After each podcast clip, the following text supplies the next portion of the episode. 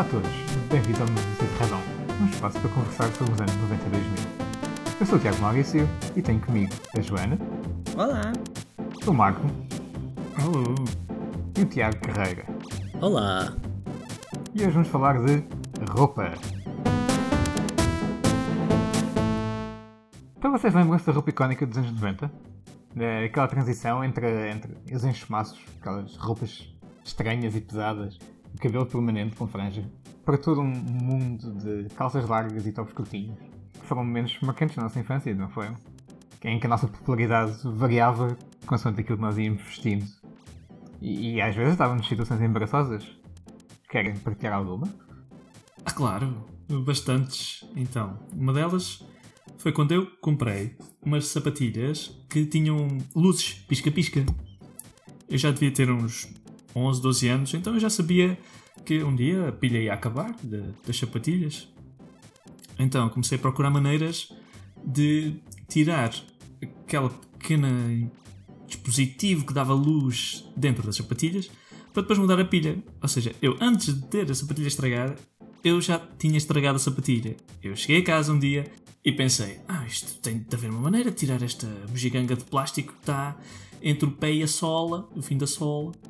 Então, eh, sem os meus pais saberem, cortei uma parte da, da sola, tirei de lá o dispositivo plástico, percebi como é que aquilo funcionava eh, e depois fechei. E quando meti de volta, meti com muita cola. Ora, muita cola é daquela cola quente que vinha numas pistolas. E se alguém já tentou usar, vocês sabem que ela não é boa quando há água envolvida. Então, era inverno. Marco vai para a escola, não é? Tudo contente, com as suas sapatilhas já pilhas novas. nu- Nunca ia falhar, não é? Não ia estragar o meu swag, o meu estilo. Ter a sapatilha, enfim, não dá luzes. Ah, e fiquei com uma parte da sola partida no chão, pelo caminho, porque não colou, não é? Então foi, dei meio manco, meio coxo durante uma parte do dia na escola. E cheguei a casa e levei um ralhete gigante dos meus pais, porque estraguei minhas sapatilhas. Enfim, só para o style, só para o swag, elas mandarem luzinhas, muitas, muitas luzinhas. Que eu agora olho para trás e acho que era uma coisa bem, enfim. Mas bom, éramos crianças. Ah, e vocês? Ah, Contem coisas. Eu acho que não tive dessas, dessas sapatilhas com luzes, porque os meus pais, eh, feliz ou infelizmente, não, não me deram. Mas eu tenho a certeza que, pelo menos na minha memória, consta um, um episódio em que eu tentei também verificar como é que funcionava e de onde é que vinha a luz e as pilhas. E tenho quase a certeza que se tu levantasses a palmilha por dentro das sapatilhas, conseguias eh, retirar a pilha e substituir a pilha, não precisavas de estragar. Mas eu acho que é muito mais engraçado perceber como é que funciona hum, por fora. Não é? Sinceramente, acho, que- acho que não. Acho que naquele caso não estava para aceder. Mas eu digo sapatilhas, vocês devem dizer ténis. Tu, Joana, e tu, Tiago Maurício, de- devem ser das pessoas que dizem ténis. Eu, eu tentei manter-me em silêncio em relação a esse comentário, mas, mas agora que o trouxeste à nossa, ao nosso pequeno requentado, tenho que dizer que realmente continua a ser no mínimo curioso que Sim. vocês digam sapatilhas. Ah, como assim? Está sempre a ideia de que vão fazer balé. Ou ginástica. Ah, Epá, ténis ou sapatilhas, eu já, eu já não sou muito, muito fundamentalista dessa questão, só não gosto de ouvir a palavra ténis. Pois, então, se a pessoa tiver manca, só tiver com um. Por falar em ténis, vocês lembram-se na altura do- dos anos 90 em que, em que se usou durante um, um determinado período de tempo aquilo que eu chamo uns precursores da- das paés, das alpercatas, que eram ah, aqueles ténis de pano ah, com, com uma sola de borracha branca e que depois tinham um, um- um pequeno, uma pequena zona de, de elástico na lateral e que se usaram durante, durante algum tempo. Vocês lembram-se disso? Sim. E ela parte elástica, Sim, não. é uma espécie de mini All-Stars. Pois. Sim, mas não tinham, ah, não tinham atacadores. Não, não me lembro disso. Não. Ah, não, já sei. Mas eu lembro-me lembro-me muito bem de- da moda de- de- do velcro. Isso sim. Os, os ténis que, que eram apertados com velcro, que era só nojento aquilo. Que agarrava tudo que era porcaria do chão. Ah, eu usei, mas quando era mais miúdo. Havia uma das tartarugas ninja que eu tinha, que era o velcro com as tartarugas ninja. Ah, e é- aquilo, aquilo era claramente um, um anti-fama, porque quem usava aquilo era, era sempre ostracizado.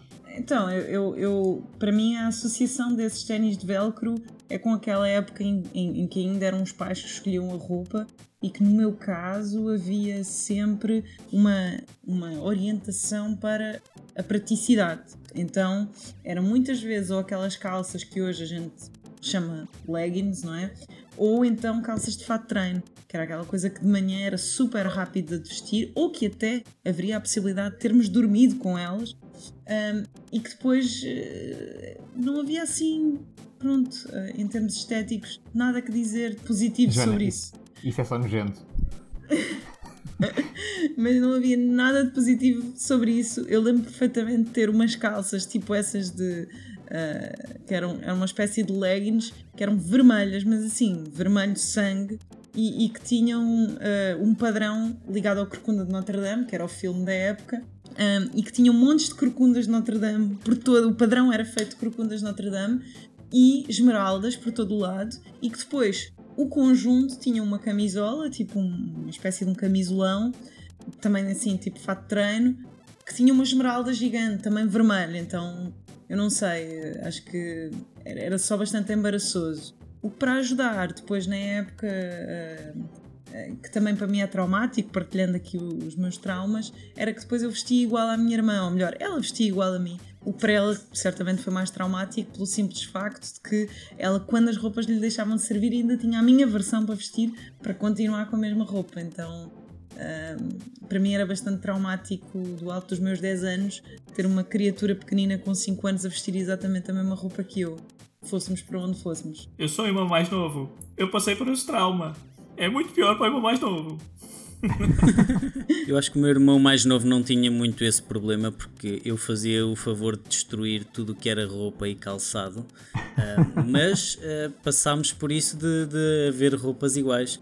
E eu tenho uma mensagem a dizer a todos os nossos ouvintes: parem de fazer essa. m-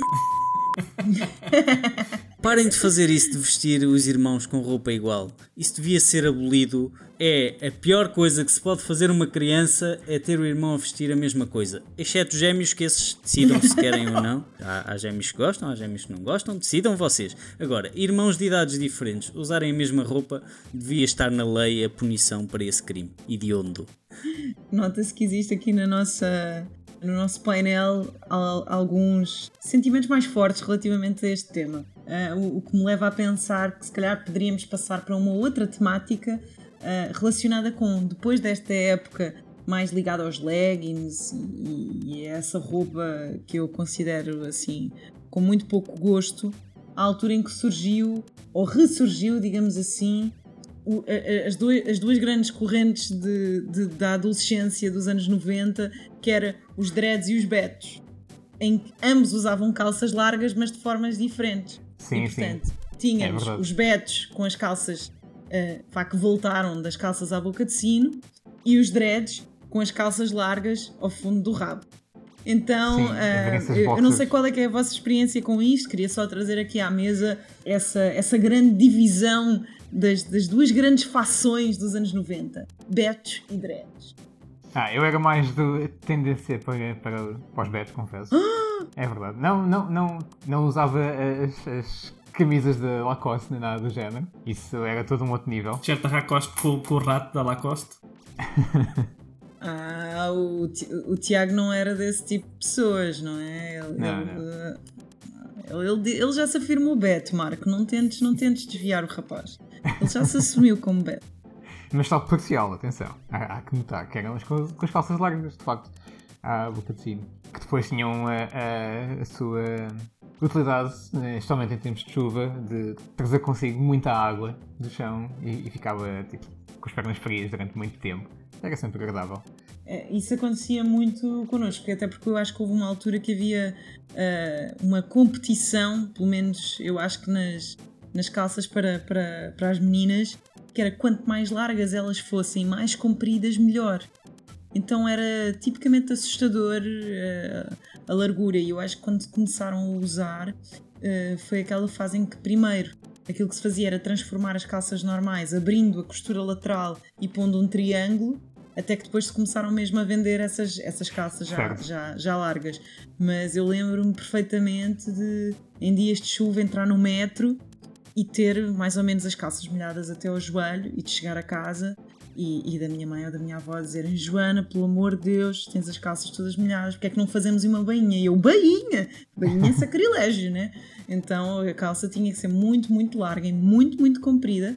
E depois havia uma outra questão que eu não sei se vocês se lembram que acontecia, que era a calça acabava por se esfarelar toda, ah, então não só, não só ela ficava molhada, como tinha farelos de tecido que uh, iam desaparecendo, sim, uh, sim. o que tornava o nojo muito maior com toda a lama e, e lixo. E mais que isso, era quando estavas muito bem a andar e as calças simplesmente enfiavam-se por baixo dos ténis, não é? E atrapalhavam todo o andar, era uma coisa icónica. Sim, eu também tinha umas calças dessas todas rasgadas no, no, na zona do calcanhar, que, que eventualmente era sempre pisada, e normalmente andava sempre com aquele tom castanho terra do chão, quando não estavam molhadas e completamente rasgadas. Não sei se vocês querem falar de, de do, uh, do elefante no meio da sala que eram uh, as Fubu. As Fubu eram mais do, da fação dread, eu não era da fação dread, então. Vocês eram da fação dread? Ah, eu era um pouco. mas estava ali no limbo. Eu não cheguei a usar Fubu, mas tinha calças largas e, com elas rasgadas e esfareladas, passava a ser um statement de moda eu cheguei a desfarelar de propósito com tesoura para ficar esfareladinho que era tipo fixe, era tipo, yeah, cool. Eu tinha umas sapatilhas não eram fubu, mas tinha umas sapatilhas assim largonas. Uh, enfim, só ficavam bem se fosse com calça de ganga esfareladinha lá embaixo. E tu, Joana, chegaste a ter bronzeados assim diferentes à conta das calças? Por acaso não. Não, não era tanto, mas uh, o, o que eu acho é que as calças compridas e largas deram lugar a uma, a uma moda que era se as calças eram largas e compridas, as camisolas eram curtas e apertadas. Então, pelo menos para as meninas, era uma época em que quanto mais curtas e apertadas fossem as camisolas, melhor. Então, eu lembro-me de dar por mim à procura de t-shirts uh, de tamanho 6, de tamanho 8, quando talvez eu tivesse 14 anos, não é? Então... Mas também havia, havia toda, toda outra corrente que era. Uh, tinhas de facto uma, uma camisa, não é? Mas depois atavas por baixo para mostrar o umbigo. Claro, não, mas havia toda. Por exemplo, mesmo em dias de, de frio, tu tinhas a camisola, mas tu não podias entrar na escola com a camisola vestida. A camisola tinha um sítio onde se colocava, que era a meio do rabo, dobrada, de maneira a fazer um, um, um enquadramento na cintura. Depois então quando tiravas vestias e aí tinha que ser uma camisola, mas tudo, tudo um sistema de, de, de utilização. Mas eu lembro-me que essa história dos tops era, era uh, toda a gente queria os tops mais curtos ou cortava os tops se eles fossem mais compridos para mostrar o umbigo e portanto e, e, também associada a essa moda era depois todos os acessórios. Eu não sei se vocês se lembram de, dos acessórios típicos que as meninas usavam na altura, mas havia muito a corrente do terço que brilhava no escuro. Sim, eu pensei sim. que era só para os meus lados, que é mais perto de Fátima. Pronto. Para os nossos ouvintes, eu estou a pôr a mão na cabeça. Pô. Uh, e, e, que depois tinha um conjunto de outros colares e coisas assim, tipo loucas. Uh, mas depois também houve a moda, pelo menos em Lisboa havia dos dos, das pulseiras de plástico que tinham milhares de cores e que nós comprávamos, acho que talvez nas primeiras lojas dos chineses que surgiram, mas em que depois trocávamos. Ai, tu tens uma prateada, ai, eu tenho uma roxa brilhante. E então depois trocávamos até termos basicamente quase pulseiras até o antebraço estar coberto de pulseiras. Então era assim um exagero uh, extremo de, de que em algumas épocas Uh, aquilo que se ouvia era estas jovens parecem uma árvore de Natal. Uh, que eu hoje olhando para trás concordo, porque realmente entre uh, o terço que brilhava no escuro, os milhares de colares, pulseiras, brincos canifobéticos cheios de penas e coisas parecidas, concordo, talvez parecêssemos uma pequena árvore de Natal, principalmente com as calças à boca de sinos, fazia sentido. Eu tinha também essas pulseiras e realmente as lojas dos chineses era um sítio favorito, porque havia mesmo o arco-íris inteiro de pulseiras para usar. E havia malta que não só usava nos braços, como também nas pernas. Também começaram a tentar enfiar o pé. Ela está a árvore de Natal. Os colares também. Colares, quanto maiores, melhor. Uma altura, quanto mais peças de coisas tivessem no pescoço, melhor. Coisa ia lembrar aquelas, aquelas bruxas da adivinhação, não é? De, que apareciam nas telenovelas brasileiras. Mas malta, vocês tiveram aquela moda dos casacos de ganga, em que havia tanto casaco de ganga e eram todos muito parecidos em corte, ou seja, tinhas os botões prateados, o casaco era de ganga, mas as tonalidades variavam assim um arco-íris, de, desde o maio branco, maio russo, assim parecia que tinha ido à Alxíria, até ganga preta, que, que, nem parecia quase ganga, era assim quase um casaco de pele preto. Olha, eu não me lembro quando é que tive, mas sei que tive um e penso que foi tarde demais e que essa moda já tinha passado. Provavelmente nem era meu, devia ser de, de algum primo, qualquer coisa assim, que já não usava, mas não, não tenho grande coisa a dizer sobre isso, para além disto. Eu também não, nunca foi uh, a minha cena, aliás, uh, daquilo que eu me lembro do meu grupo de amigos também era muito raro. Acho que só tínhamos uma pessoa que, era mais constante a usar, mas via-se muito era nas raparigas, pelo menos uh, onde eu estava. Usavam os casacos de gangue, de facto, assim, mais, mais justinhos e maioritariamente brancos, sim. Sim, eu ia dizer que na verdade eles surgiram mais ou menos nos anos 80 e eram daqueles largos, grandes, horríveis. E depois eles foram diminuindo de tamanho e, e eu acho que voltaram nos anos 90 em determinado momento, precisamente porque ficavam bem com aqueles tops justinhos e curtinhos que nós falámos. Então uh, acho que voltaram, voltaram a surgir, mas eu acho que depois ganga com ganga alguém se apercebeu o quão péssimo seria. Mas acho que existem looks icónicos, não sei se vocês se lembram, de uma altura em que o Justin Timberlake foi, acho que na altura em que ele namorava com a Britney Spears, em que eles foram todos vestidos de ganga para uma red carpet. Uh, ela com um vestido de, de, de noite todo de ganga e ele com umas calças e um casaco de ganga.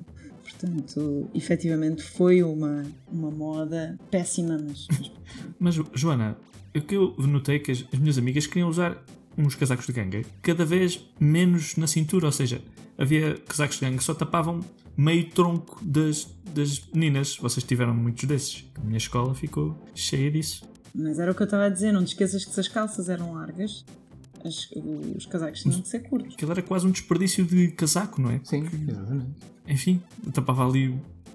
Às vezes nem, nem chegava ao, fundo, ao fim do braço, não é? Porque era tão justo. Mas era para o estilo. Então. Só me consigo lembrar agora das, daquelas calças de fato de treino com botões desde a cintura até aos pés. uh, que se usasse hoje em dia eu olharia para a pessoa e perguntava se, se trabalhava num bar de strip, porque acho que associo muito essas calças uh, a conseguir tirá-las de uma só vez com um puxão.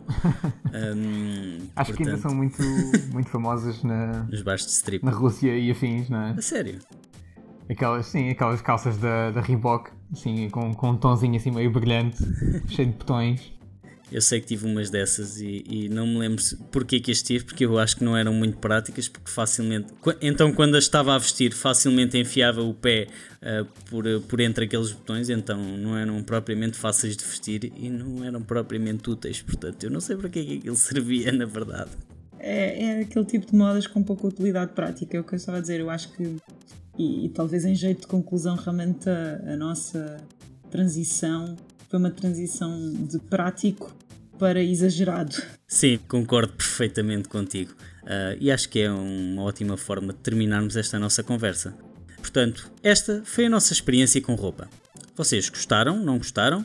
Partilhem as vossas histórias sobre como se vestiam naquela época ou sobre qualquer outro tema que queiram ver requentado neste pasquim. Obrigado por ouvirem e não percam o próximo episódio, porque nós também não!